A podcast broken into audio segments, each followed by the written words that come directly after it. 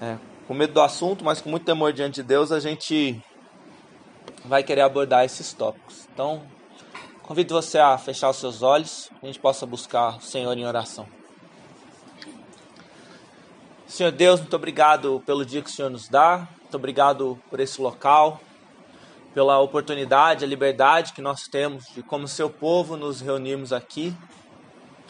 E nós queremos rogar, Deus, sabedoria do alto, nós queremos reafirmar que nós dependemos do Senhor. Nós queremos pedir que Teu Santo Espírito se mova livremente no nosso meio e, e esteja nos capacitando para lidar com esses temas, com essas questões que muitas vezes colocam como desafios difíceis para nós. A verdade é que muitas vezes nós nos sentimos inadequados para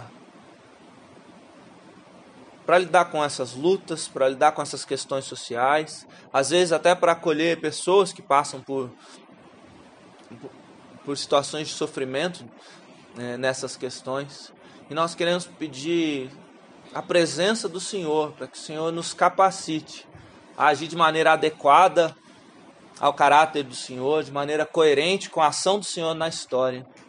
Essa é a nossa oração, pedindo que o Senhor nos dê olhos ouvidos e um coração moldados pelo, pelo Senhor. No nome de Jesus. Amém. É, esse é o nosso tema.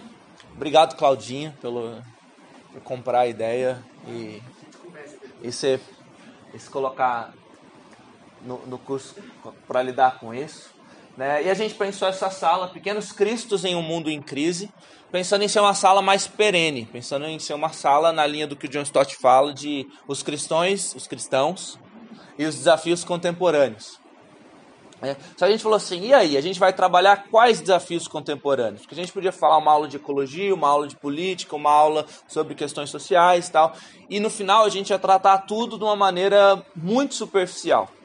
Então a gente falou, não, vamos afunilar um pouco e a gente pode ter ciclos. Então, Pequenos Cristos no Mundo em Crise pode tratar esse ano de determinada gama de assuntos, e no ano que vem de outros assuntos, e no outro ano de outros assuntos. Então, essa é a nossa ideia. E a gente falou, bom, então que assuntos? E a gente notou que isso está muito latente, e é muito comum a gente ver perspectivas cristãs, que é o melhor, que se afirmam cristãs, estão completamente desestabilizadas para extremos.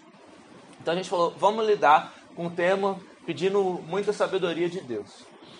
E aí, eu queria que pelo menos umas duas pessoas compartilhassem qual que é a sua expectativa para esse tema. Na hora que você viu lá, pequenos, pequenos cristãos, eita de dificuldade.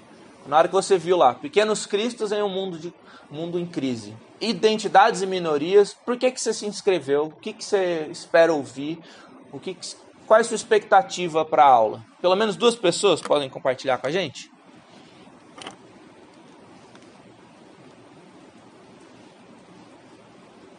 Ótimo, que quem não tem expectativa não se frustra. Então, pelo menos duas pessoas, assim, o que, que te vem à mente em identidades e minorias? Você fala, bom, vamos abordar isso na escola bíblica dominical. O que, que você espera ouvir ou qual que dúvida que você quer ter respondida? Acho que é um tema muito importante, muito latente. É, minha expectativa é de que nesse tipo de ambiente, dentro da igreja, a gente consegue conversar sem compromisso com bandeira nenhuma. Legal. Conversar sem compromisso com bandeira. Mais alguém?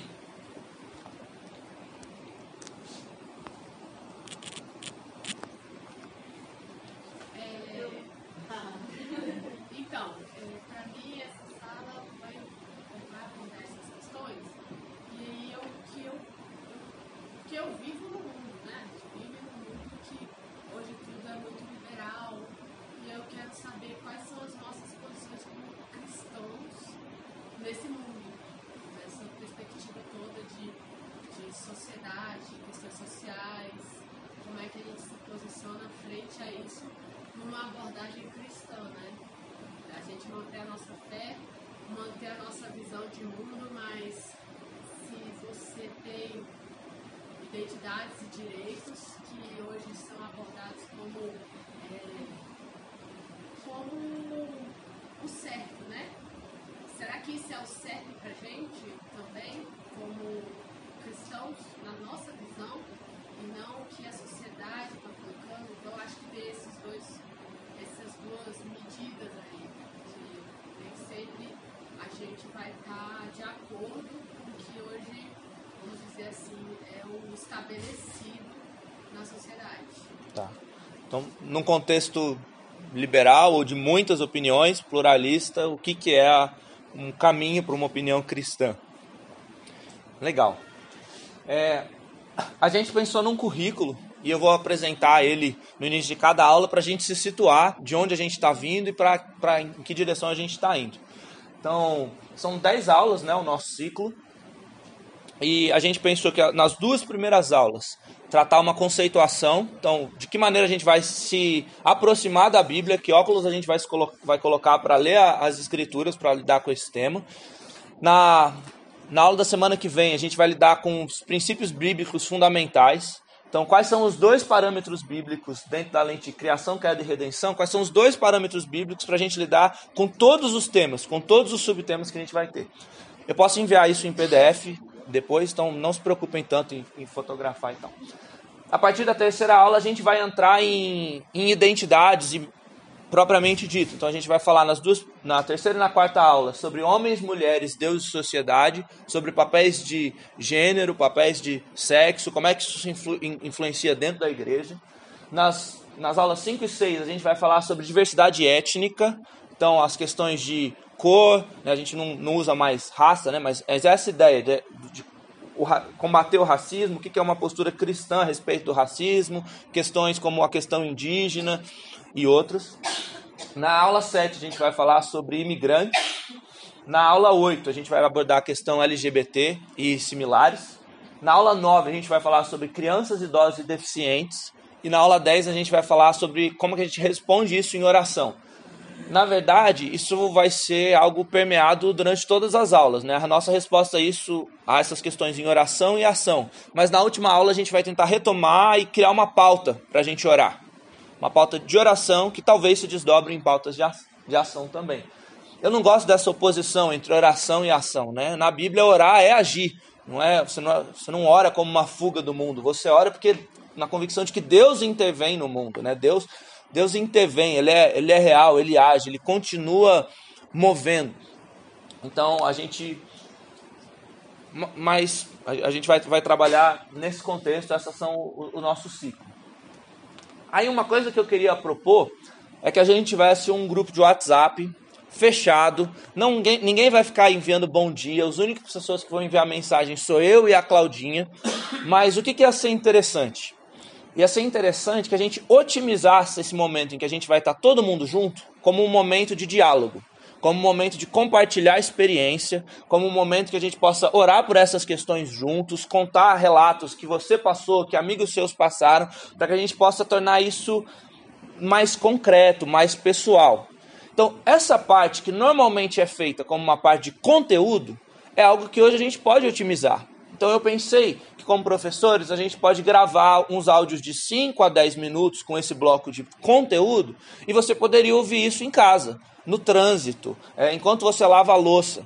E você poderia formular suas questões já e lembrar de histórias já. Então, quando a gente estivesse aqui, a gente ia retomar isso, mas num, num, tempo muito mais reduzido. A gente vai fazer o. Eles chamam de sala de aula invertida. A gente vai ver o conteúdo em casa e aqui vai ser o momento em que a gente compartilha experiências sobre e a gente ora sobre.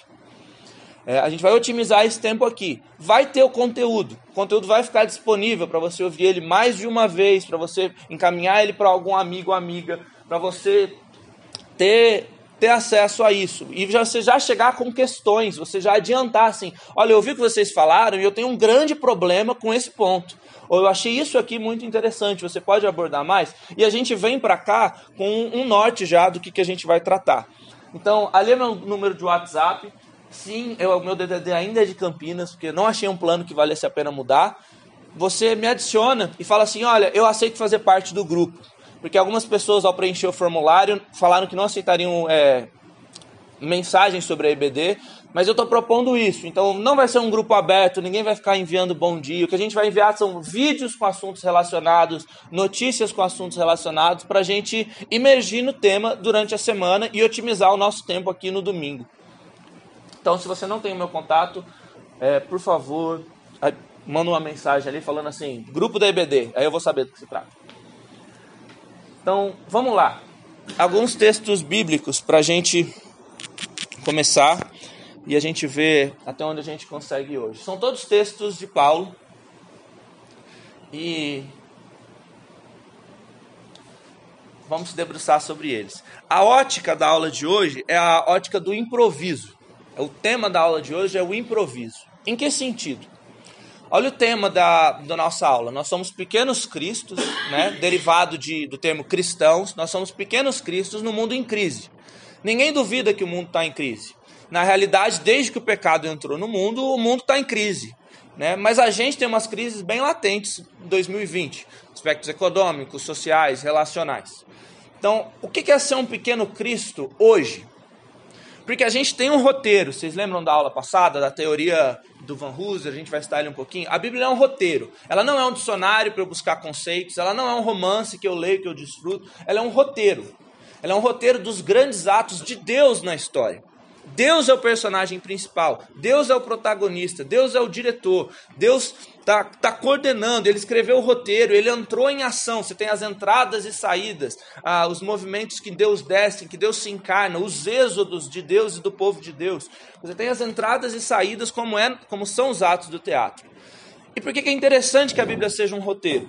Porque um roteiro demanda ação ele demanda encenação, interpretação. Você pode pegar uma peça de Shakespeare e ler, e vai ser produtivo para você. Você só vai ter uma experiência completa da peça de Shakespeare se você for num bom teatro, com uma boa companhia teatral e eles fizerem uma boa interpretação. Então o roteiro ele é feito para ser encenado, ele está completo quando ele está encenado. E assim também é a Bíblia. A Bíblia nos convoca para entrar na ação de Deus, que já começou muito antes de nós e que vai terminar muito depois de nós. Mas a gente assume o nosso papel uma linguagem bem teatral, a gente assume o nosso papel para desempenhar ali. E que papel que a gente faz? A gente faz o papel de discípulo. A gente aceita ser revestido de Cristo na linguagem de Paulo. Ou como 1 Coríntios 11, 1 fala, nós somos imitadores de Cristo. Nós estamos interpretando Jesus para o mundo. A gente está encenando Cristo no mundo no melhor dos sentidos. Não no sentido hipócrita, mas no sentido de que a gente está sendo falso. No sentido que a gente está aceitando o papel que o Deus, o roteirista, delegou para nós como igreja. Então nós imitamos Cristo. Nós não absorvemos outras histórias, nós não nos deixamos levar por outros roteiros, outros objetivos de vida, outros objetivos de para a história, outras noções de alegria, de sucesso, de desempenho. Nós não nos amoldamos ao padrão desse mundo, mas nós nos transformamos. Nós vamos renovando a nossa mente com base na mente de Cristo, com base na Escritura, com base no roteiro revelado. A gente vai se aprofundando na compreensão do roteiro, na compreensão do mundo, na compreensão de como, afinal, a gente interpreta Cristo num mundo diferente do que Cristo viveu. Porque sim, a gente tem várias questões hoje que continuam as mesmas de que quando Cristo viveu, de quando, no cenário de Atos da igreja primitiva e dos primeiros séculos, mas nós temos muitas questões que são completamente diferentes. A velocidade de transporte, a velocidade de, de, da transmissão de informação, as questões tecnológicas, algumas pautas morais é, envolvendo a medicina, clonagem, é, célula-tronco, são questões que não estavam ali, não estão abordadas diretamente no roteiro. E aí entra essa noção de improviso, que é assim: é, o que, que o ator faz de uma maneira coerente ao personagem dele quando algo sai, algo acontece na cena que não estava no roteiro. É, a gente lida com situações que não estão no roteiro. O que é ser cristão na época da internet? O que é ser cristão na, na tecnologia, com todos os desdobramentos que tem hoje? São situações que não estão no roteiro, mas o roteiro traz princípios e ele molda o caráter essencial para que a gente saiba como improvisar de maneira adequada, improvisar de maneira coerente. Se Deus quiser, vai dar tempo da gente retomar umas questões específicas sobre isso. E Nesse processo, 1 Coríntios capítulo 2 vai dizer que nós recebemos a mente de Cristo. Nós não estamos pensando com a mente da carne, mas nós discernimos o que é espiritual com o próprio Espírito de Deus, porque ele habita em nós e ele gera em nós a mente de Cristo. E aqui tem duas coisas interessantes, que é, por um lado, a busca pela mente de Cristo tem que ser uma postura ativa minha. Eu vou me engajar, vai ter esforço da minha parte para não me amoldar a esse mundo e ter a minha mente transformada, ter minha mente renovada. Por outro lado, todo esse esforço ele se dá no âmbito da graça. É porque Cristo obedeceu, levou a vida de obediência que a gente deveria ter tido, porque Cristo carregou os nossos pecados na cruz, morreu, pagou o preço no nosso lugar, porque Cristo ressuscitou e compartilhou a vida do Espírito conosco, só por causa dessas condições, só nos méritos da obra de Cristo, que nós podemos ter esse esforço de ter a mente renovada, porque nós recebemos essa condição como presente, o Espírito em nós como um presente, e o Espírito gera em nós a mente de Cristo. Então, existe uma, uma ação nossa. É, Paulo fala de uma maneira fala de uma maneira ativa, né? Renovar a sua mente, não se deixe amoldar, mas tudo isso se dá no âmbito da graça. Nós temos a mente de Cristo. E então, qual que é o nosso desafio? Ou, por exemplo, que, que tipo de questões que a gente vai abordar? O nosso desafio inclui coisas como essa. Isso é Estados Unidos, primavera de 1960. É, o nome dessa garota é Ruby e me faltou o sobrenome dela. Depois eu encaminho no grupo. Ela foi uma das primeiras seis crianças negras no estado da, de Portland. Portland é um estado? Me ajudem aí, pessoas que são. Oregon. É. é a, a passar a frequentar a escola. E ela está sendo escoltada por agentes federais, por, por, pela polícia, na hora de sair da escola, porque existia um protesto contra a presença dela na escola. E nesse protesto, a gente tem coisas como isso aqui. Tem um laser aqui? Na placa que aquele senhor está segurando na primeira foto, tá, tá, escrito, tá escrito assim: tudo que eu quero para o Natal é uma escola limpa e branca. E naquele cartaz que aquela senhora ali está escrito, está segurando, está escrito assim: a integração, o fato de você ter negros e brancos na mesma escola, é um pecado mortal. E com uma citação de Esdras, Esdras capítulo 9. O que, que a gente tem acontecendo aqui? A gente tem cristãos interpretando um papel, interpretando um roteiro. Eles estão desempenhando uma função aqui. A pergunta é: eles estão desempenhando uma função coerente com o caráter de Deus? Eles estão desempenhando uma função coerente com o que a Escritura revela? Ou como, por exemplo, há cerca de menos de 20 dias atrás, a Mangueira apresentou o Cristo da gente no Carnaval Carioca. E muita gente criou não, ficou reagiu de maneiras muito adversas, né? Muitos celebraram, muitos ficaram completamente escandalizados. Teve várias e várias cenas. Teve um Cristo, teve um Jesus retratado como homossexual. Teve, por exemplo, esse garoto é, vítima de bala perdida. Você vê o peito dele é, perfurado, né, pela bala e sangrando, crucificado. E o, no, no enredo da mangueira eles falavam assim: Cristo está em todo mundo. E teve gente que reagiu a isso de todos os extremos. Gente que celebrou e falou: é isso mesmo, super lindo, achei maravilhoso, não, não perturbou a minha fé. É, e teve gente que falou: isso é um horror, isso é um escândalo, isso é um absurdo completo. Como que retratam Jesus desse jeito? E no meio de tudo isso, a gente tem uma postura que talvez fosse mais coerente, que é reconhecer que houveram abusos, reconhecer que houve coisas ofensivas, mas reconhecer talvez que uma criança vítima de bala perdida também é uma ofensa contra Deus. Deus criou essa criança, Deus se importa com essa criança e Deus se ofende quando a criação dele morre aos seis anos de idade vítima de bala perdida. Então, não é tão preto no branco assim. Ou como, por exemplo, a questão indígena. Como que a gente lida com isso? Povos que já estavam aqui, povos que também são imagem e semelhança de Deus. Mas e agora, né, num, num, sistema político, num sistema econômico completamente diferente, com as demandas de crescimento econômico que tem, com as demandas de sustentabilidade, é, qual é o direito deles? Qual é o, o direito do Estado ou nós como cristãos? Ou talvez, qual é o nosso papel enquanto cristãos nessa direção? Ou essa travesti, a Viviane, o sobrenome dela é Belo alguma coisa assim em italiano. Isso é a parada gay de 2014 em São Paulo, a 19 parada gay, e também gerou um escândalo gigantesco, porque ela falou assim: ah, eu quero crucificada num trio elétrico da parada gay, falando assim: ó, ó homofobia mata, homofobia crucifica os, os homoafetivos todos os dias no Brasil.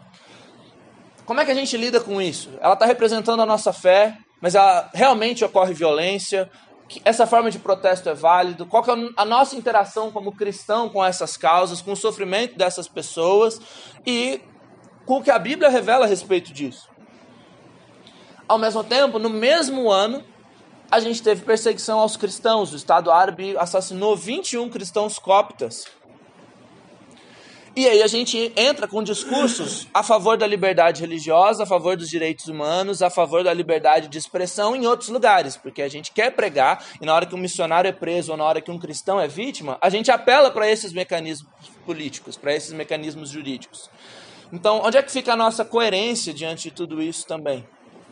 A gente confia, a, como que fica, a gente coexiste num estado que não tem uma bandeira religiosa, a gente reconhece os direitos das pessoas, da mesma forma que a gente quer que os dos nossos irmãos e irmãs em Cristo sejam reconhecidos em todos os lugares.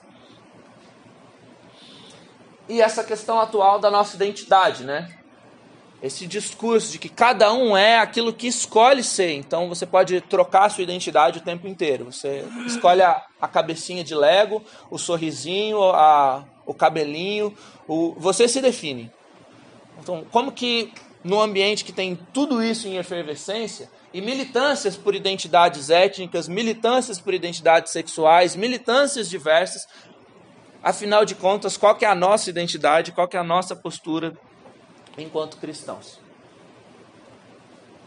O que, que seria o improviso cristão adequado? O que, que seria viver Cristo nesse cenário?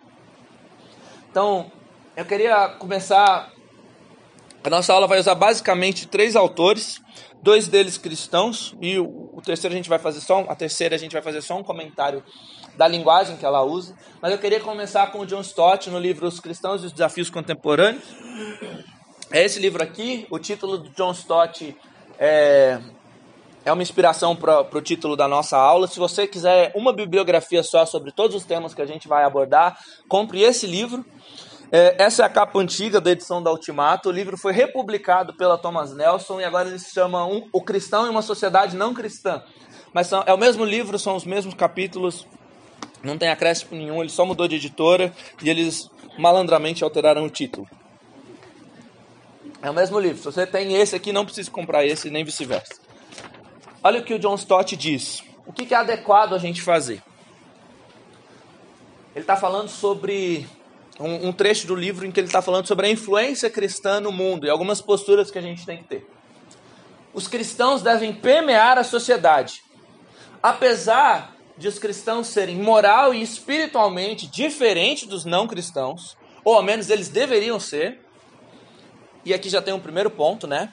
É uma expectativa do Stott que a nossa postura cristã, pessoas que foram resgatadas por Jesus, tiveram seus pecados perdoados, receberam o Espírito Santo, são novas criaturas, fazem parte da nova criação, que eles sejam diferentes do restante da sociedade. Mas eles não devem viver segregados socialmente. A gente não deve fugir para os montes, a gente não deve se retirar num gueto como no movimento de mosteiro, de se enclausurar. A gente não deve se enclausurar nem culturalmente, fechando uma bolha de cultura gospel, só ouvindo músicas com um selo gospel, só lendo livros com um selo gospel. Não, a gente não deve se segregar. Ao contrário, a sua luz deve brilhar na escuridão e o seu sal deve infiltrar, na carne, infiltrar a carne em decomposição. Mateus 5, Sermão do Monte, nós somos luz e sal. O nosso hábito como cristãos é o de lamentar os, pa os padrões depravados do mundo com um ar de desânimo um pouco farisaico. E a gente viu isso, por exemplo, há 20 dias atrás, no discurso, no desfile da Mangueira. A gente fica, nossa, onde já se viu? O que fizeram com a religião? Que desrespeito com, com a nossa religião. Eu queria ver fazer isso com Maomé. Eu queria ver brincar desse jeito com uma religião de, de outra origem. E a gente fica num lamento, num murmúrio. Acontece a violência, a criança é vítima de bala perdida, a gente fica no murmúrio. Ah, os pecados sociais estão aí, a gente lamenta, a gente murmura. Nós criticamos sua violência, sua desonestidade, a sua imoralidade, a sua negligência com a vida humana, a sua ganância materialista, mas de quem é a culpa? E você vê que o Stott pontua coisas dos dois espectros que a gente falaria de identificar como espectros políticos, né? Tem gente que se incomoda com o que é imoral. Nossa, está profanando a santidade, está destruindo os valores da família. Tem gente que se incomoda com que é injustiça social. Mas as duas coisas demonstram a podridão do mundo. E o Stott pergunta assim: de quem é a culpa? Porque a postura cristã não pode ser a de ficar só se lamentando, com um desânimo um pouco farisaico. Aí ele continua dizendo assim: se a casa estiver escura ao anoitecer, não faz sentido culpar a casa, pois é isso que acontece quando o sol se põe. A pergunta a ser feita é: onde está a luz? Da mesma forma, se a carne estragar e for possível, impossível comê-la, não faz sentido culpar a carne, porque é isso, porque é isso que acontece quando bactérias são deixadas ao léu para se reproduzir. A pergunta é: onde está o sal? Assim também, se a sociedade se deteriora e os seus padrões declinam ao ponto dela se tornar como uma noite escura ou como um peixe fedorento, não faz sentido acusar a sociedade, pois é isso que acontece quando homens e mulheres decaídos são deixados à sua própria sorte e o egoísmo humano não é contido. Doeu aí? Aqui doeu. As perguntas a serem feitas são: onde está a igreja porque o sal e a luz de Jesus Cristo não estão permeando toda a sociedade. É uma hipocrisia total da nossa parte demonstrar surpresa, indiferença ou apreensão diante desse contexto. O Senhor Jesus nos disse para sermos sal e luz no mundo. Se a escuridão e a podridão abundam, grande parte da culpa é nossa. O Stott está escrevendo em 2006 e não mudou absolutamente nada. Mas você está entendendo o ponto dele? Se a gente se incomoda com a imoralidade lá fora, se a gente se incomoda com a injustiça lá fora, se a gente se incomoda com a violência lá fora, não adianta o mimimi. Não adianta chorar e ficar numa murmuração. Ah, o mundo vai de mal a pior. Grande parte da responsabilidade é nossa. Nós fomos chamados para ser luz no meio das trevas. Nós fomos chamados para, como o sal faz com o peixe, sabe, bacalhau, na, quando você vai comprar no mercado, que ele está salgado a ponto de não deteriorar, a ponto de ficar preservado. Nós fomos chamados para ter esse efeito na sociedade. E quando a gente não vê esse efeito na sociedade, a gente tem que se perguntar o que, que eu estou fazendo. Não adianta sair terceirizando a culpa para a igreja brasileira, para a igreja instituição. Não, o que, que a gente está fazendo? Vamos começar da gente, na pergunta, na percepção do Stott. Até aqui tudo bem? Alguma colocação? Alguma dúvida? Vamos que vamos. E aí, como que o John Stott ele desenvolve ou o que, que ele recomenda para que a gente lide com essa questão, para que a gente assuma, a gente comece a assumir o nosso papel de sal e luz. Ele fala do desafio de ter uma mente renovada, da gente ter a mente de Cristo, da gente ter uma perspectiva cristã, da gente ter uma mente cristã. É isso que Paulo falava, né? Que a gente recebeu como um presente do Espírito. É isso que Paulo falava que a gente deve buscar ativamente. Então a gente está falando daquilo que está no ambiente da graça e que a gente busca ativamente. E ele cita esse teólogo Blamires que popularizou a ideia da mente cristã com mente cristã, ele não se referia a uma mente ocupada com assuntos religiosos. Então não diz respeito a, a uma mente que entende toda a liturgia do domingo, detalhe por detalhe, não diz respeito a uma mente que sabe versículos por versículos simplesmente por saber a referência, não diz uma mente que, que sabe falar dos códices ou das doutrinas, ou saber o que está no parágrafo 4 do artigo 3 da Constituição de Fé de Westminster. Não, não é uma mente ocupada ou só cheia dos assuntos religiosos. É uma mente que pode pensar até sobre os assuntos mais seculares de um modo cristão. É uma mente que pensa a partir de uma perspectiva cristã. Não é a mente do cristão louco, não é a mente do fanático, que só sabe falar sobre Bíblia, sobre Evangelho, sobre o último CD do, da cantora ou do cantor ou da banda gospel. Não é uma mente de um cristão louco.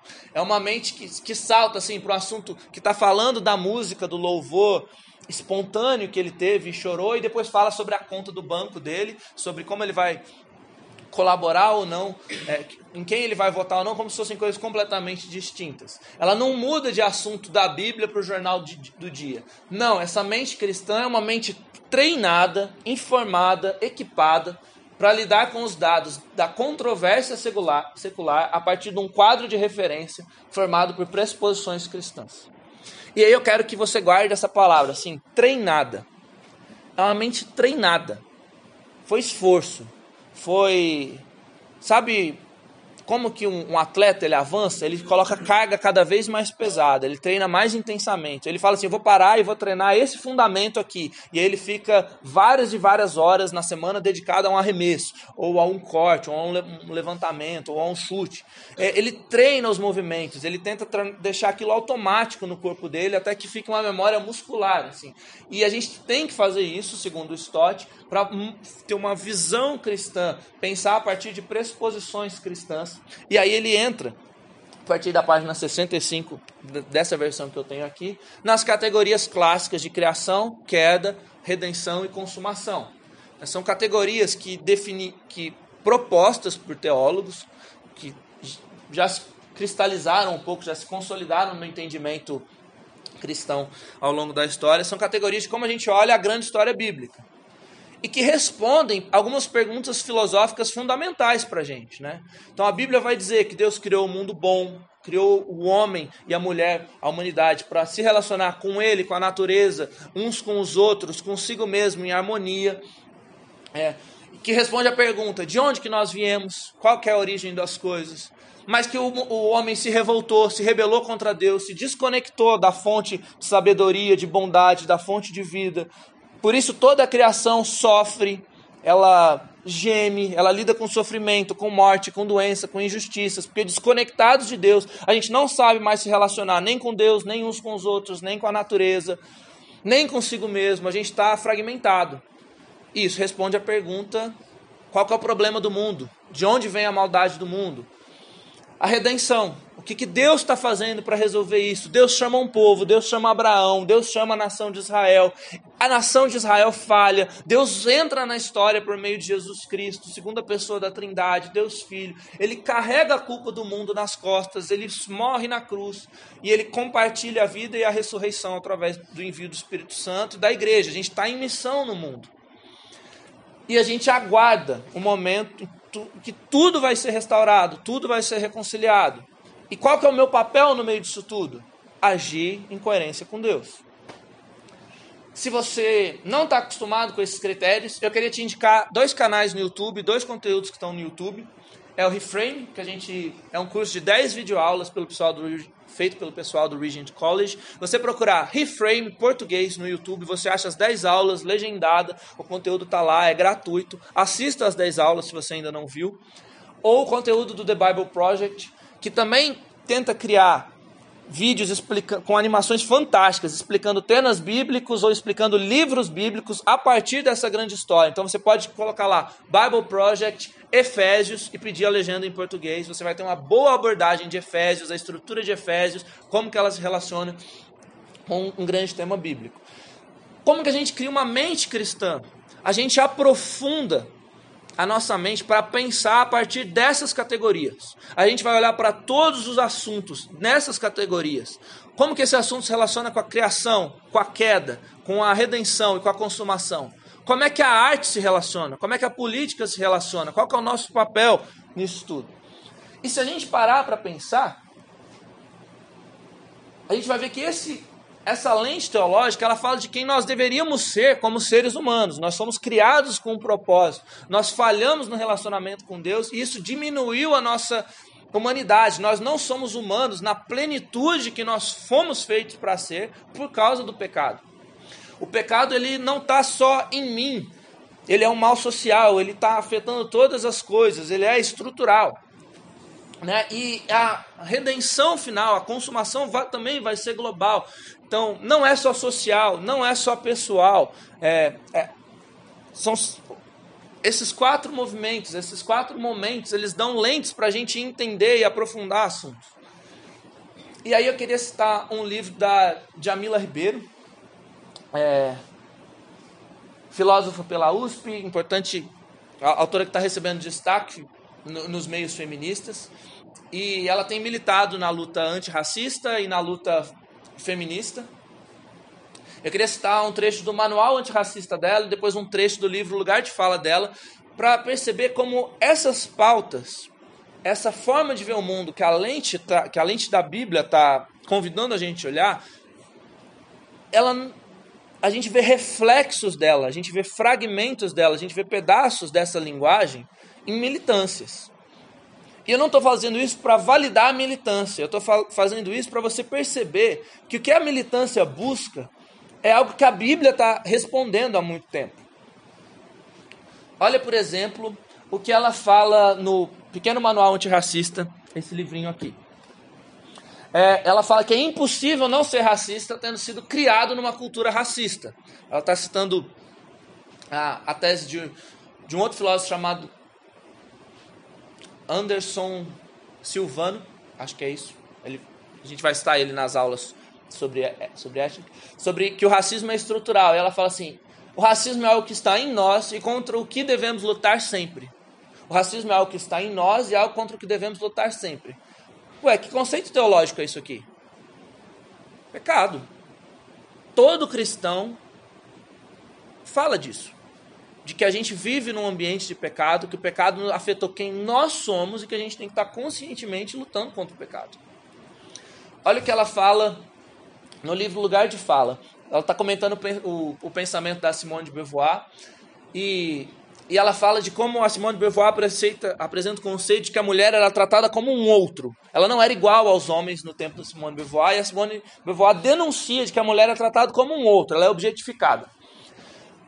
Para a filósofa francesa, a mulher foi constituída como outro, ela é vista como objeto.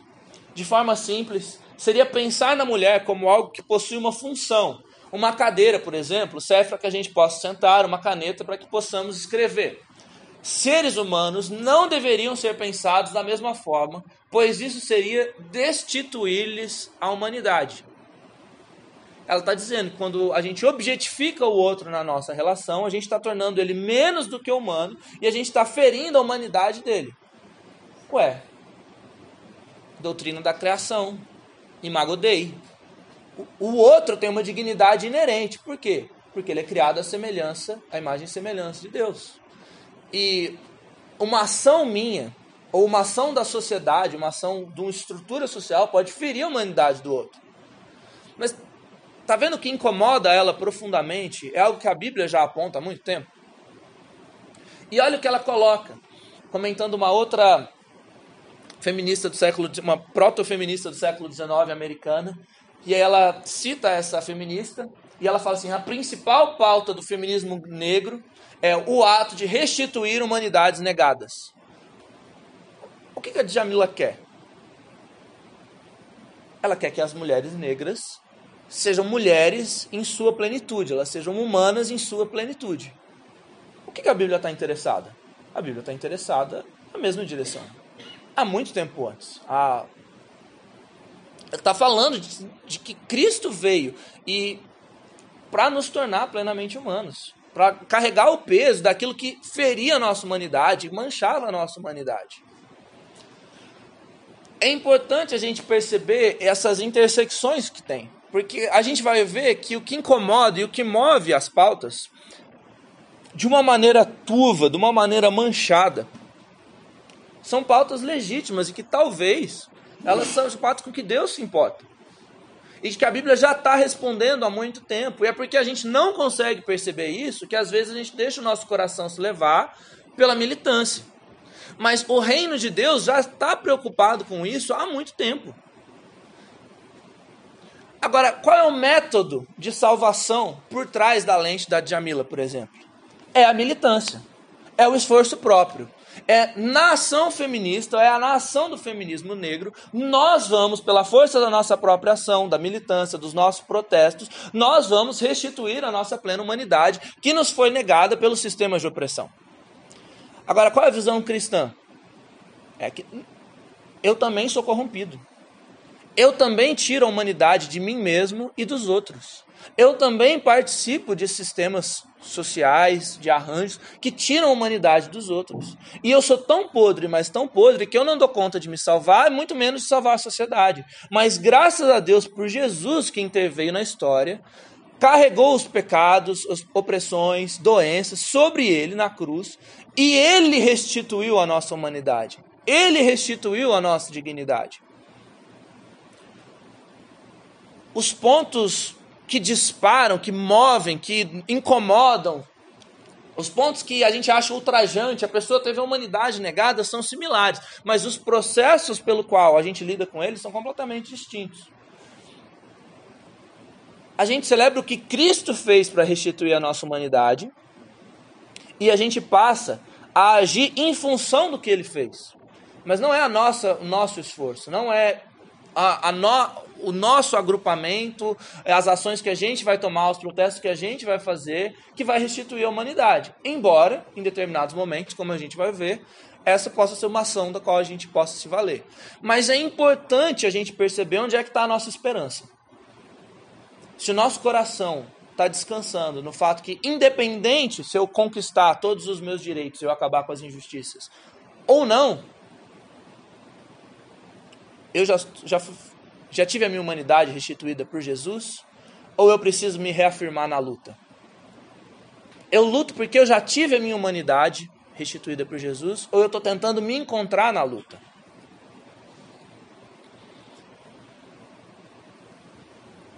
E aí, é, eu queria voltar ao Van Hooser. A gente citou ele na aula passada. Ele fala do drama da doutrina e ele aborda esse conceito da Bíblia como um roteiro é dele. E ele fala que o papel da doutrina é o da direção dramática. O papel da doutrina não é o conceito do dicionário, que você sabe e cognitivamente fala assim, entendi. Então quer dizer que a trindade é isso, isso, isso, isso, isso. Sintetizei Deus, agora eu compreendo e domino esse conceito. Não, não é bem por aí. Ou que agora o pecado, o pecado filosoficamente, teoantropologicamente, aí você debulha o conceito. Não, ele fala que doutrina ela é uma direção de doutrina. Ou melhor, é uma direção dramática, uma direção, direção teatral. Doutrina é como se a gente fosse tentar interpretar. Vamos puxar um paralelo para o teatro. Se a gente fosse interpretar Shakespeare, se nós aqui fôssemos uma companhia teatral, vamos interpretar Shakespeare, vamos tentar interpretar fielmente é, Macbeth. Macbeth? É isso?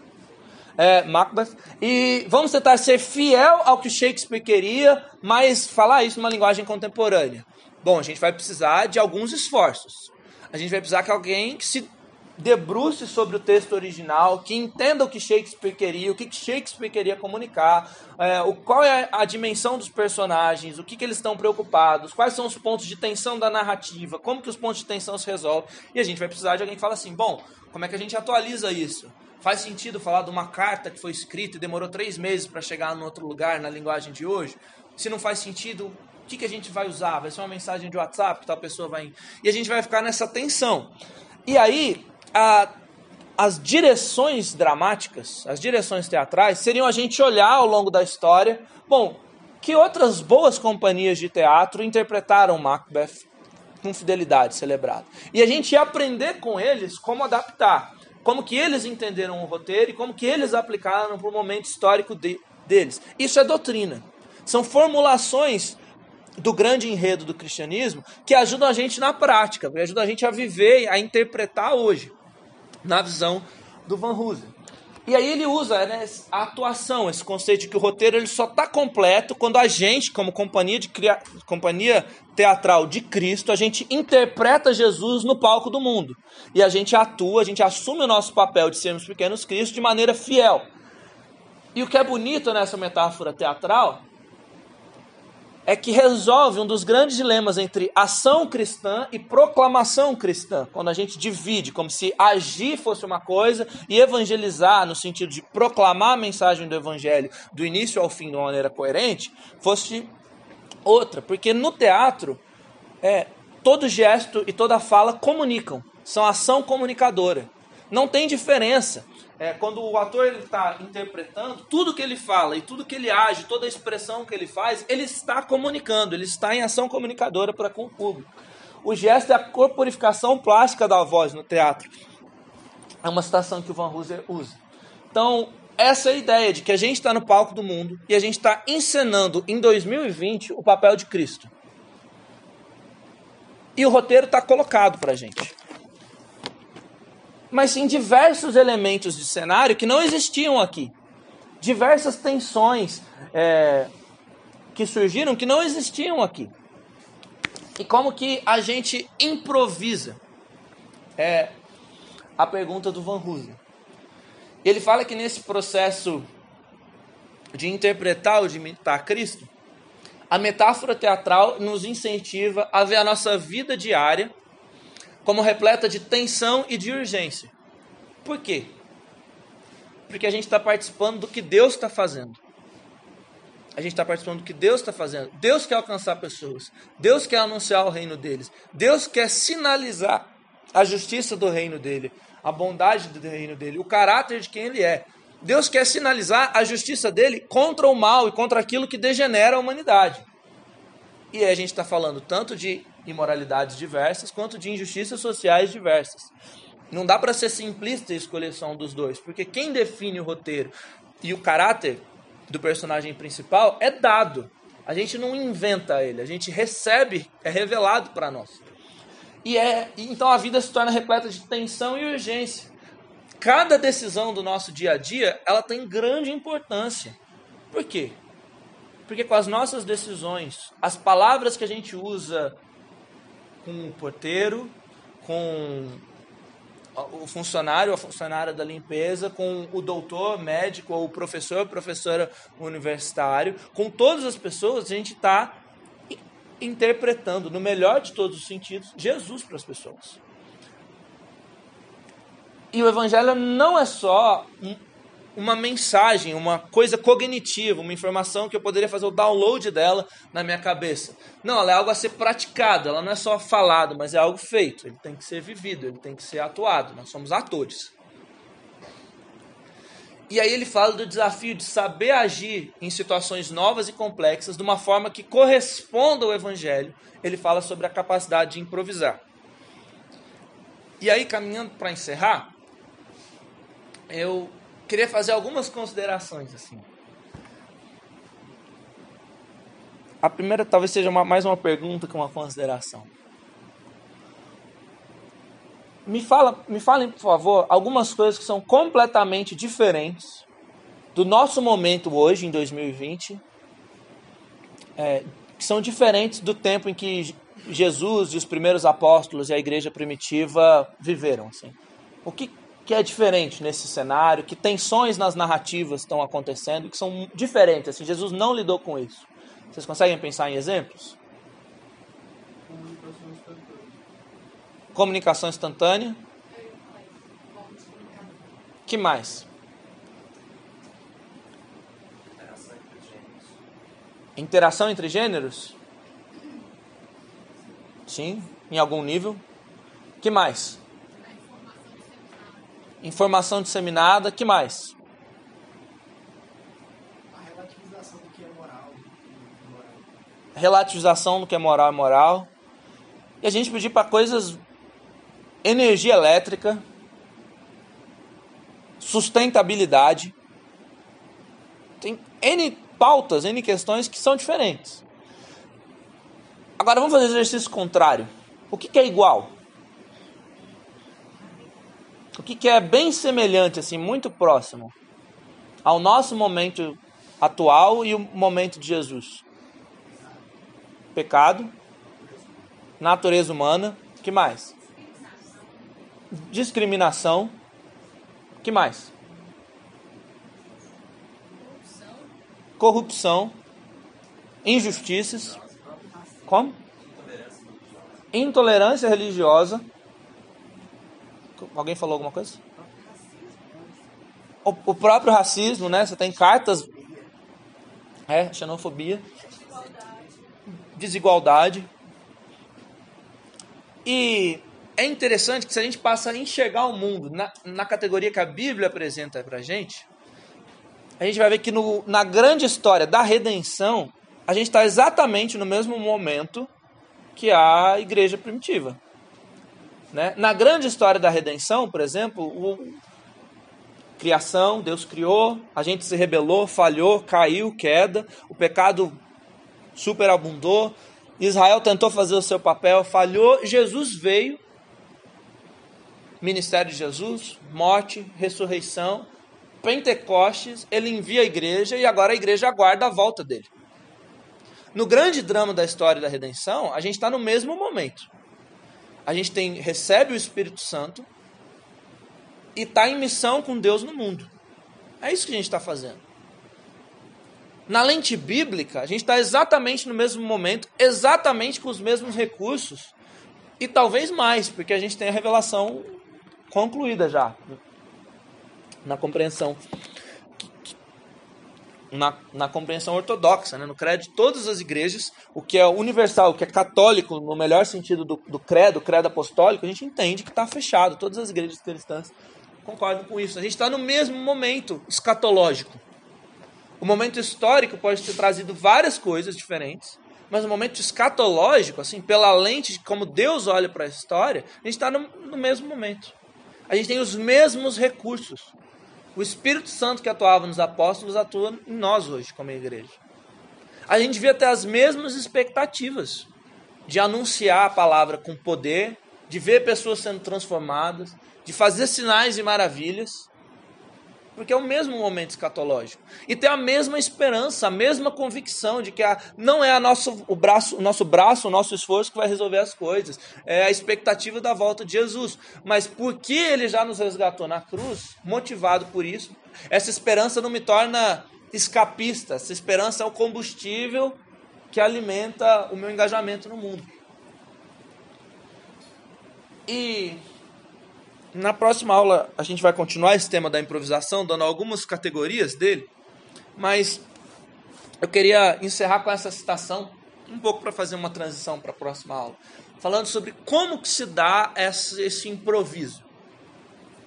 O, o Van Hooser fala assim: a espontaneidade no centro da improvisação genuína, ou seja, a forma como a gente é espontâneo quando a gente improvisa, e ele está falando do nosso papel como cristão, improvisar o papel de Cristo nesse cenário diferente, não tem relação alguma com ação arbitrária ou casual. Não é fazer o que dá na telha. Quando eu estou vivendo, interpretando Cristo para as pessoas, eu não faço o que dá na telha.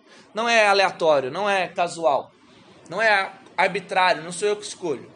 Espontaneidade, ao contrário, descreve o estado de prontidão do ator. Está dizendo que o ator ele tem que estar no estado de alerta, num estado de prontidão para conseguir ser espontâneo e improvisar bem. O preparo para se adaptar a qualquer coisa que comece a acontecer e com ela colaborar.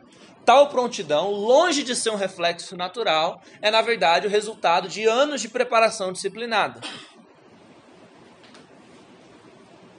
O improvisador está pronto tanto por causa do seu preparo, quanto pelo fato de estar alerta e atento ao seu ambiente. Improvisar não é ser extravagante, mas ser óbvio. É agir de maneiras que estejam, estejam não, né? Estejam inteiramente de acordo com o desenrolar da ação e na fala mais abrangente do Van Hooser, com o caráter do personagem.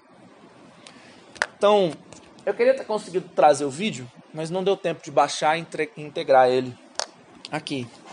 Você já viu o Fábio Porchat fazendo uma imitação? Pô, é fantástico, né? Ele, ele interpretou todos os pre presidenciáveis? Não, isso foi o Adnet. Você já viu o Adnet fazendo uma, uma imitação? É fantástico, né? Ele, na eleição ele, ele interpretou todos os presidenciáveis, todos os candidatos, e ele sabia falar com todos os cacoetes da Marina Silva, do Bolsonaro, do Haddad, de todo mundo, de alguns candidatos do Rio, do, da eleição de São Paulo. O que, que ele fazia? Ele assistiu tanto os caras falarem que ele pegou os cacoetes, o, como o cara falava o S, como a pessoa gaguejava ou não. E ele ouviu tanto o que a pessoa falava que ele sabia brincar com o que possivelmente essa pessoa falaria numa nova situação. Então ele sabia fazer a forma da Arminha na fora da Arminha. Ele sabia falar o democraticamente da Marina Silva no momento que a Marina Silva falaria democraticamente, do jeito que ela falaria. Ele sabia falar a frase que o Haddad fa provavelmente falaria numa situação. Por quê? Porque o cara é um baita de um ator. Porque o cara parou e atentamente ficou vendo os personagens, interpretou os comportamentos, as respostas dele, até o momento em que ele podia fazer aquilo no automático. Se ele se propôs a interpretar qualquer um desses presidenciáveis e fizesse uma fala nada a ver, com um sotaque nada a ver, com um gesto que esse personagem nunca fez, ele não ia ser alguém bom de improvisação. Ele é alguém bom de improvisação porque ele faz o comportamento óbvio. Na hora que você vê ele improvisando, ele imitando, você fala assim: caraca, mano, quase o Cezão fazendo o Luciano Huck no nosso acampamento, né? Quase. É, você fala assim, é exatamente o que o cara falaria. É desse jeito que o cara falaria se ele tivesse nessa situação. É assim que ele ia lidar com a coisa. Você está entendendo isso do... O improviso, ele não é faz qualquer coisa aí que tá bom. O improviso ele é óbvio. Ele, ele, ele faz essa. A situação é completamente nova, ela não estava prevista, ela não estava roteirizada, mas diante do acontecimento novo, da situação nova, do objeto que surgiu no cenário, da, do, trope, do tropeço que o outro ator deu, na cena, aquilo não estava roteirizado. O que, que o bom ator faz? O que, que a pessoa que domina o personagem, que está realmente revestido, que está caracterizado, que entendeu a essência do seu personagem faz? Ele faz o óbvio. Ele entende tão bem a pessoa que ele está interpretando, o personagem, o papel dele, que não importa que aconteceu uma coisa diferente na cena. Ele faz o óbvio.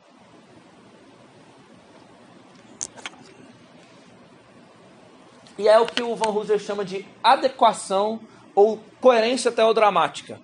Né? Teodrama seria é o, o neologismo aí com base no grego, a formação da palavra para falar da ação de Deus, no grande drama, no grande roteiro que fala da ação do que Deus está fazendo na história. O improviso cristão é a gente fazer o óbvio. É assim, bom, a situação é nova.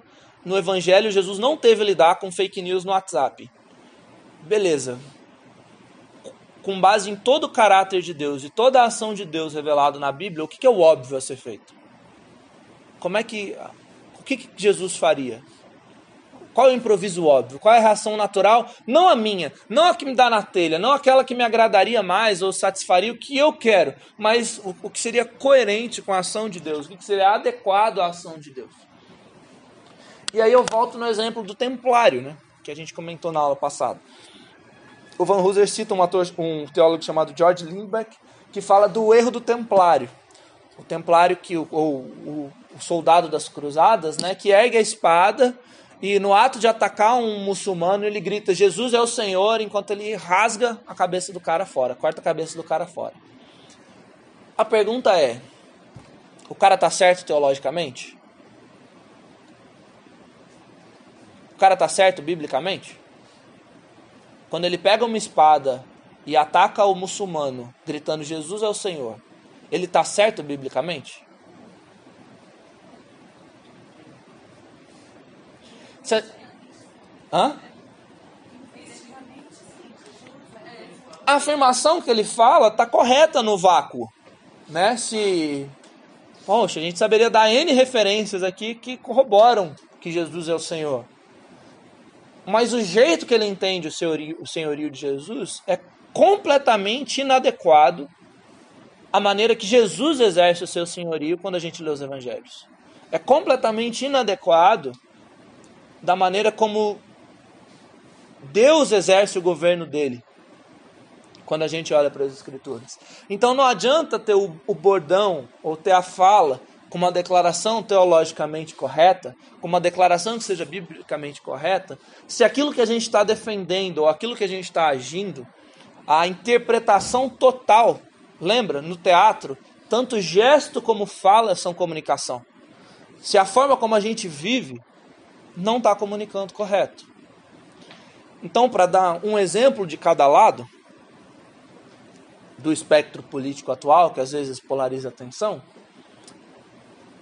me desculpem se você é mais vinculado à direita e confia nos programas, nos planos, nos projetos do nosso governo atual, por exemplo. Mas não adianta falar. Qual é o slogan? É. Mas qual que é a ordem aí? Brasil sobre. Não adianta afirmar algo assim e, e depois pôr uma arma na mão da criança, gente. Me desculpa. Não tem como. Não tem como. A ação total não é coerente. Eu não estou dizendo que você não possa votar nesse candidato, ou que você possa continuar torcendo por ele, porque você confia no projeto de governo dele. É outra discussão. É... Mas aí você validar esse cara como candidato cristão, aí foi um erro feio da, da igreja brasileira e que a gente lida com consequências desse erro, como o desfile da mangueira. Se você acha que a mangueira tá, fez aquilo sem uma motivação de protestar contra o governo atual, reveja, reveja todos os discursos. Não adianta. Agora, não adianta também falar que contra o amor não há lei, citando Coríntios, citando Gálatas 5, para falar que toda forma de amor é válida. Não adianta não é coerente com o que a Bíblia fala. Não é coerente com um apóstolo João, que define Deus como amor, e o mesmo apóstolo João fala que o julgamento é este: a luz veio, mas os homens amaram as trevas mais do que a luz. Há formas de amor corrompida. Há formas de amor que são, são totalmente em desacordo. E todos nós lidamos com esses amores em desacordo. Eles podem estar direcionados ao dinheiro, ao sucesso, ao orgulho pessoal, a querer fazer meu nome grande, a, querer, a, a, a amar mais o esta, ao, ao nosso estado, ao nosso país, do que de maneira que desordene ou seja injusto com outros, ou amar mais o meu próprio filho de maneira que eu seja injusto com, com os filhos dos outros. A gente tem os amores desordenados. Mas não adianta pegar bordões, seja de esquerda, seja de direita, e absolutizar eles e falar assim: é bíblico. Opa, opa, opa, peraí. Não, não caia no erro do templário. É, a afirmação talvez fosse do vácuo.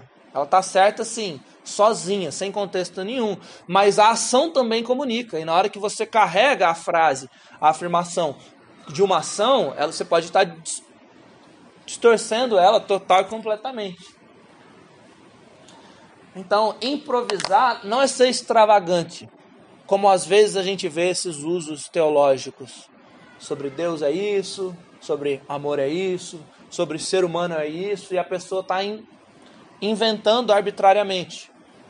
Improvisação tem a ver com coerência, tem a ver com fazer o óbvio, tem a ver com o cacoete, com o detalhe, com entender o personagem ao fundo para fazer, para agir exatamente do jeito que ele agiria num cenário, numa situação, numa tensão completamente nova é nesse, nessa direção e nesse sentido que a gente vai abordar os temas a partir da aula que vem.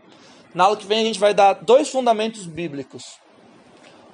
Um que diz respeito à, à imagem humana, né, à pessoa humana, a dignidade inerente de cada um de nós por sermos imagem e semelhança de Deus. Gênesis 1 e 2, Salmo 8 e alguns outros textos e o outro que diz respeito ao risco que todos nós temos, seja você homem, seja mulher, seja você da etnia que for, seja você. O risco que todos nós temos de confiarmos na carne, que é o que Paulo fala desse risco em Filipenses 3. Ele fala que ele nasceu judeu, da tribo de Benjamim, no oitavo dia, Ele, quanto à lei, ele foi educado como um fariseu, mas ele considerou tudo isso como esterco quando ele entendeu quem Cristo era. Então a gente tem, quando a gente for falar de identidade e minoria, a gente tem sempre que lembrar dessas duas tensões. Todo mundo é imagem e semelhança, e todo mundo tem o risco de confiar na carne, de se afirmar em alguma outra coisa do que não a ação de Cristo, de dar mais valor para algum critério sexual, algum critério de cor, algum critério de origem, algum critério de costume, que não Jesus. E a gente vai caminhar nessa direção, lançando esses fundamentos para abordar os outros temas depois. Alguém tem alguma dúvida, algum comentário? Alguém quer pontuar alguma coisa?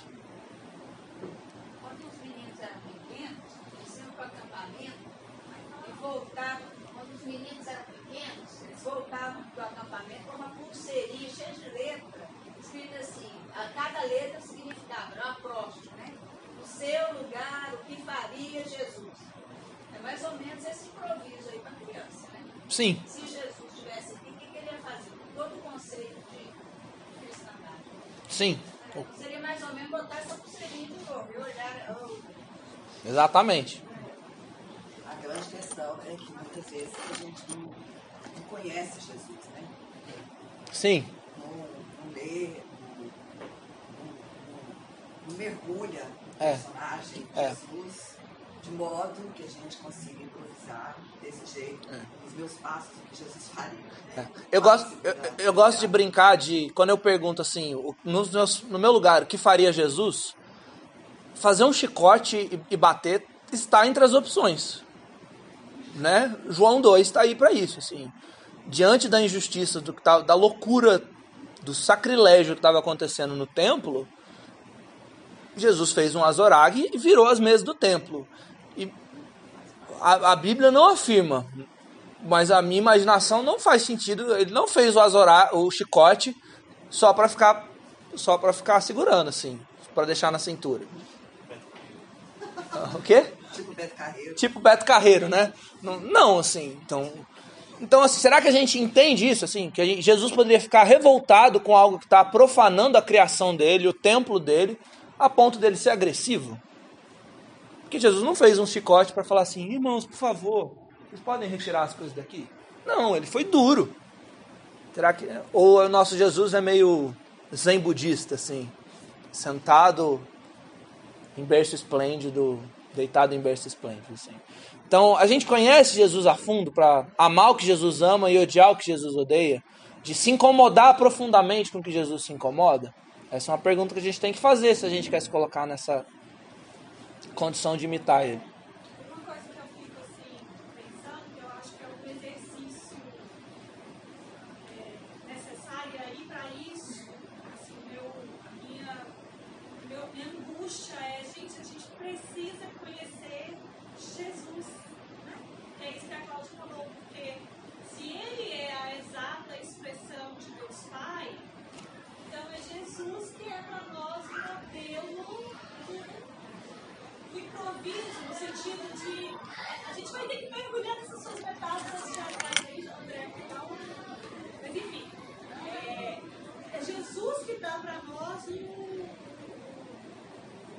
Critério. ação, né, critério, roteiro, não é roteiro, né, mas é outra palavra, da improvisação, que fazer, que é isso que a Edel falou. Né?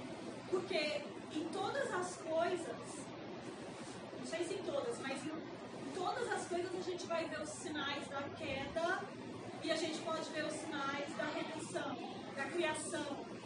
Da redenção não, da criação, a gente vai ver sinais da criação e da queda em tudo que a gente viu. Numa teoria, numa. numa. numa num, num- num- roteiro político, numa imagem, você tem é, sinais da, que, da criação de Deus, do padrão da criação e da queda. E aí nós, conhecendo a Jesus, a gente olha para aquilo pensando, então, qual é a redenção disso aqui? né? É. E eu acho então que é- esse é o, esse é o, é o, X da questão. Você ter esse olhar de entender o que, que aqui é, é criação, o que, que aqui é queda, onde que eu estou, o que que está em tudo. Está tudo. A gente vive todo o tempo entre a tensão da criação e da queda É. e aguardando a redenção. Então, como é que a gente age para a redenção disso aqui? Um, um ponto importante nisso é reconhecer o que é dado. Assim, por exemplo, não, isso aqui é uma ação explícita. Deus mandou eu fazer isso daqui. A Bíblia não deixa dúvidas quanto isso aqui. E reconhecer o que que é improviso. A gente tem a humildade de falar assim: isso aqui não é explícito. Isso aqui é na melhor das. No amor a Deus e no amor ao próximo, na minha, no melhor do meu potencial, é o que eu acho que eu devo fazer. É, porque a improvisação ela é humilde. No sentido assim, de que nem tudo que a gente pensa como improvisação. Improvisação não é postulado como regra. Improvisação não é canon. Não é algo que eu imponho sobre a pessoa e falar assim, isso aqui é a verdade. O roteiro é a verdade. O roteiro revela Cristo como caminho, verdade e a vida. Assim. Os atos que a gente faz como cristãos, como improviso, como igreja ao longo da história, eles são tentativas, assim. Isso conclama a gente à humildade, assim, sabe? A falar assim, eu sinceramente estou tentando o meu melhor. Mas não dá pra gente transformar a improvisação em regra para os outros. Sabe assim? Nesse sentido que improvisação é humilde. No olhar a si mesmo e falar assim, eu, eu tô fazendo o melhor que eu possa. E no olhar para os outros, assim, de falar assim, não, de fato, Deus não exige isso expressamente. É, isso é algo que eu tô entendendo e tô, e tô derivando, assim. Mas a, a humildade é um ponto muito fundamental nisso da, de entender esse improviso, assim, de que não é 100% claro, nem para mim, então muito menos para eu impor para o outro. Tem coisas que são 100% claras, a gente não precisa, não pode deixar isso em dúvida, assim, de que a Bíblia, ela é revelação, ela é roteiro, e ela está fazendo parte dessa ação comunicadora de Deus, né? Deus age em Jesus na cruz, e Deus age quando ele fala através da Escritura. Ela continua a fazer parte da ação de Deus. Mas essa, essa metáfora do teatro tem vários desdobramentos assim que, que dá para explorar ou para questionar também. Mais alguém quer compartilhar alguma coisa, fazer alguma colocação? Eu adorei a coisa da metáfora do teatro, acho que ela clareou várias angústias minhas, assim, elas não foram embora, acho que elas só clarearam mesmo, sobre a coerência né, da fala com o ato, né, é, tanto que comunica, né, porque eu acho que uma grande angústia mesmo minha, assim, e aí é com outro lugar, eu entrei na presbiteriana há pouco tempo, né, eu vim de outra igreja, várias vários todos os tipos de igreja possível e imaginável, por causa da universidade e tal. E aí, assim, me angustia muito, assim, profundamente, assim, eu lembro do cenário brasileiro, do movimento evangélico, bancada evangélica. Talvez seja essa coerência de eu conseguir encontrar Jesus em muitas ações, assim. É, isso é uma coisa que angustia muito meu coração, assim, a ponto de eu ser um tipo de escândalo, no sentido é, primário da palavra mesmo. Uhum. Os tropeços, assim. Falando de coerência, né? Que coisa esquisita, né? Assim, esse povo do evangelho, mas assim, ações que vão contra o caminho do evangelho.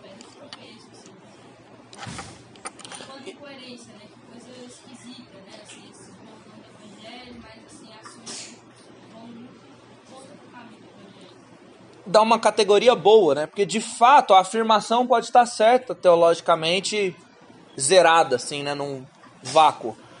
Como a do Templário tá, mas a ação foi totalmente incoerente com, com tudo. Pode falar. Templar. Já está, dessa vez que está em guerra, né? Lá. Então já é a consequência de vários outros problemas anteriores, né, digamos assim. Tentaram resolver na diplomacia e depois já está em guerra. Então, o posicionamento dos cristãos já nesse momento, eu gostaria de entender, sabe? Porque o Templar já está em guerra. Já Aham. está no último, vamos dizer assim, no último suspiro, na última atitude. Ele já está contra o inimigo que, já, que também já tem suas convicções. É. E- e- Isso é bastante importante para esse ponto. Que é assim, a minha situação pessoal muda o que seria coerente com o evangelho? Os impulsos que eu tenho, os desejos que eu tenho, as necessidades que eu tenho, muda o que seria coerente com o evangelho? Do meu ponto de vista, não. Não, o roteiro tá aí, ele é maior do que a minha experiência pessoal, do que a minha vivência pessoal. A situação do templário, em especial, aqui, teria N pontos históricos, teve N cruzadas, teve N motivações, assim, ele é um exemplo genérico do que aconteceu. A gente teria que avaliar um- transformar ele num caso concreto. Ah, será que a motivação da cruzada para início de conversa foi justa? Sabe? Sim. Né? Mas acho que se a gente transpôs isso para um soldado em guerra ou para um policial, aí a gente teria desdobramentos que a gente pode conversar em algum momento. Tá? A gente vai orar encerrando. Deixa eu só dar dois avisos. Tá, eu também tenho um. Só, quem não fez matrícula, por favor, procure a Ângela lá na secretaria. E quem desejar fazer parte da, do rodízio do café da manhã, antes da EPD, por favor, procura a Neide. Não procura, não nada com isso. Procura a Neide, tá? Porque ela está precisando de vocês. O, o meu aviso é quanto ao grupo de WhatsApp. Para a semana que vem, se tudo der certo, na quinta-feira a gente vai disponibilizar alguns áudios que tratam já do conteúdo da próxima aula. A ideia é que dê para ouvir isso, refletir nisso, concordar, discordar, pensar numa dúvida e que a gente chegue aqui e não repita o que esteja nos áudios. Então, você pode ouvir isso no carro, você pode ouvir isso lavando a louça, você pode ouvir isso a hora que quiser. Não vai ser um áudiozão gigante de uma hora. A ideia é que ele tenha no máximo 10 minutos e que sejam uns dois ou três. Então, me mande uma mensagem para que a gente possa pôr você no grupo, que você receba esse áudio.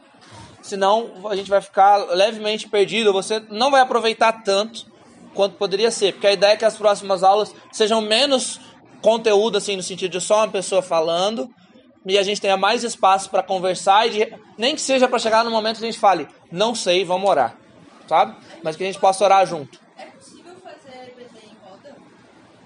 Não é muito difícil, né? Por conta da estrutura, faz barulho, acorda os vizinhos. É melhor não. Assim, eu acho, né? Por conta da logística da igreja, que faz muito barulho arrastar a cabeça, assim, quilômetros de o barulho sobe todinho. Seria muito legal. Bom, acho que a gente pode pensar. pode pensar e discutir possibilidades a respeito. Tem que chegar mais cedo, arrumar, depois voltar para a posição de, de grupo. Mas vamos orar, vamos orar para a gente encerrar e depois a gente pensa em, em como e se rola. Olha para a gente, Claudinha? Obrigada, Jesus,